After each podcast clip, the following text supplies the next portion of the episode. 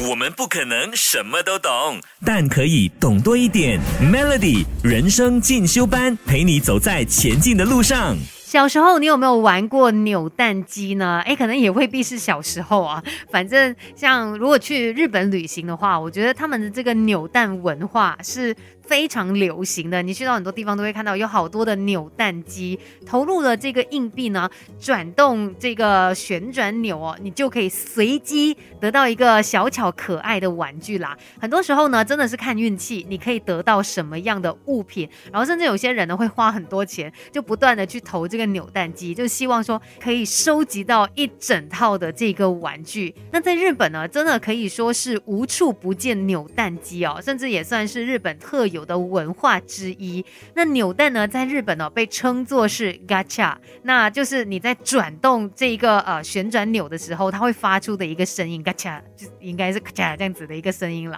所以在日本都是这样子来称这些扭蛋机的。而且呢，说到这个扭蛋文化，在日本有多么的深入民心，就是现在哦，日本的时下年轻人有一些流行语，他们甚至会用扭蛋来形容一些自己不能够决定，一切都是随。机不能够选择的一些天注定，然后认为这些是命运的安排，其中就包括有邻居扭蛋、啊上司扭蛋、学校扭蛋、老师扭蛋，或者是父母扭蛋等等之类的，可以把这个扭蛋呢放在任何的事情上面。给自己一个变得更好的机会，快来上 Melody 人生进修班。Melody 每日好心情，你好，我是美心，继续在人生进修班跟你聊一聊日本的扭蛋文化，而且呢，他们甚至把这个扭蛋文化延伸到他们的生活当中。就当你遇到一些你没有办法去控制的事情，比如说你觉得是命运中安排的一些事哦，就可以用扭蛋来去形容它。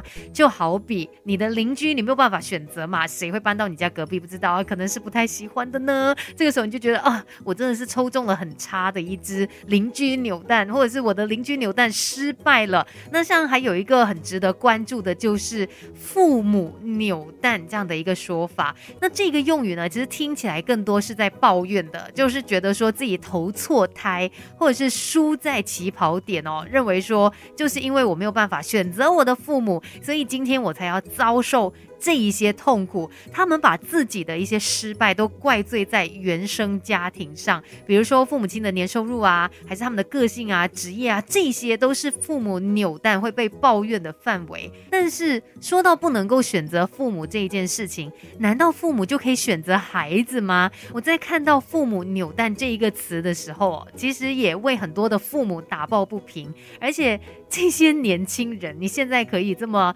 呃毫无忌惮的说，哎呀。文惨啊，都是因为父母扭蛋失败。或许有一天你也会被别人认为遇到你是他们扭蛋失败，就。到底呃为什么要把罪怪在别人身上呢？不是应该要来看一下自己能够做的究竟有什么吗？而且呢，说到这个父母扭蛋哦，其实我们一直以来都没有办法选择父母嘛，为什么到后来这几年才出现这样的一个用词呢？等一下再来告诉你吧，Melody。我们不可能什么都懂，但可以懂多一点。Melody 人生进修班，陪你走在前进的路上。Melody 每日好心情，你好，我。是美心，今天来跟你聊一聊日本有这样的一种说法，叫做父母扭蛋失败，也就是那些年轻人呢，他们在抱怨自己的原生家庭，觉得哎呀，我现在可能没有办法拥有我想要得到的东西，就因为家里没有钱嘛，啊，就是因为父母扭蛋失败的关系，或者是我觉得我长得不够高，不够漂亮，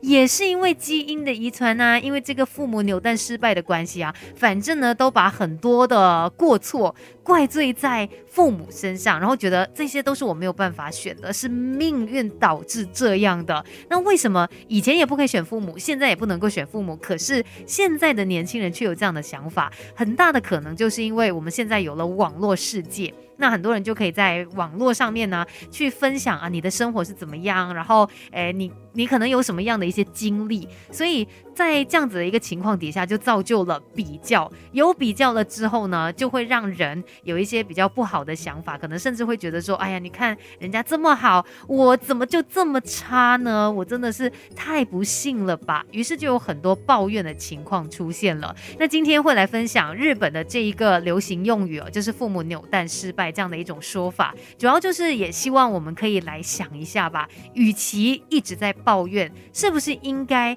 来看到底自己可以做些什么，让你自己呃，可能在别人眼中是一颗成功的纽蛋，可以这样解释吗？反正你会抱怨别人，或许别人也会抱怨你啊。我们能够做的就是接受现在的这个状况，然后想办法去变得更好，而不是纯粹的停在抱怨的这一步。扭蛋机的好玩跟刺激，就是因为它是属于命运的安排，不是吗？那今天的人生进修班就跟。你聊到这边，继续守着 Melody。